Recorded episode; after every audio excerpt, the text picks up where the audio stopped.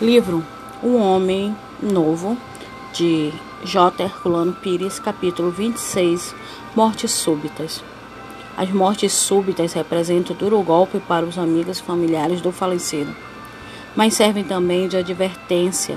Se é bem verdade que devemos viver a vida com alegria e boa disposição, mesmo sob os golpes de provas e dificuldades, nem por isso devemos nos esquecer de que não somos do mundo. Sim, a verdade final é que não pertencemos ao mundo terreno, material. Passamos rapidamente por aqui e seguimos o nosso caminho espiritual. A morte, segundo dizia o filósofo alemão Martin Heidegger, é o momento em que o ser se completa.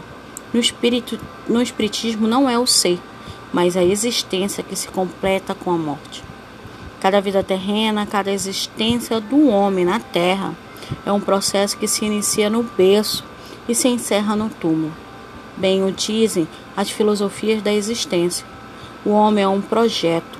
Uns chegam rápido ao alvo através da morte súbita, outros o atingem mais lentamente, mas todos terão de alcançá-lo, mais hoje, mais amanhã. Inútil, pois, nos assustarmos ou arturdirmos com o fenômeno da morte, que não é mais do que um fenômeno biológico. Tudo que vive morre tudo e não apenas um homem. Alguns acreditam que a morte súbita é perigosa. Kardec morreu assim, em pleno trabalho.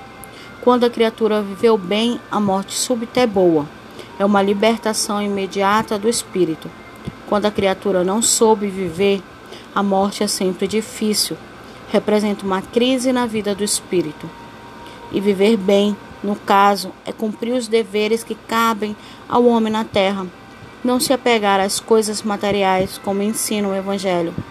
Viver bem, dizia o místico indiano Ramakrishna, é viver como a ama da leite na casa do patrão.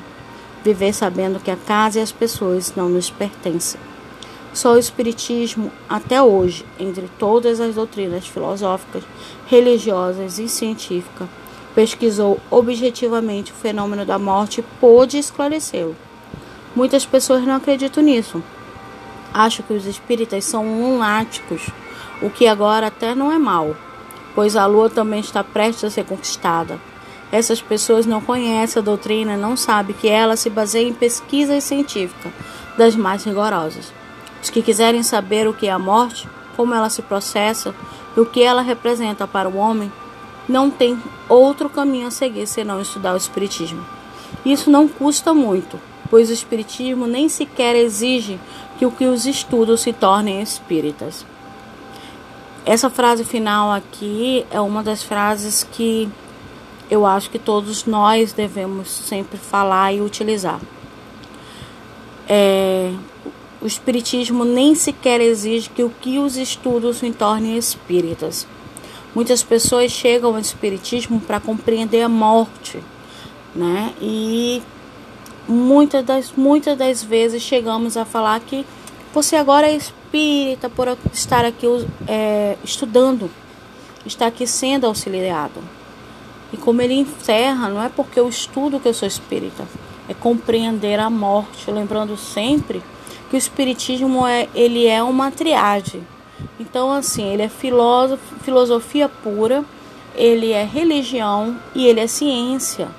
A pessoa muitas das vezes necessita estudar, precisa compreender a morte até mesmo para aceitá-la. E o texto ele deixa bem claro que devemos viver o hoje e nos preparar, né, para finalizar essa existência.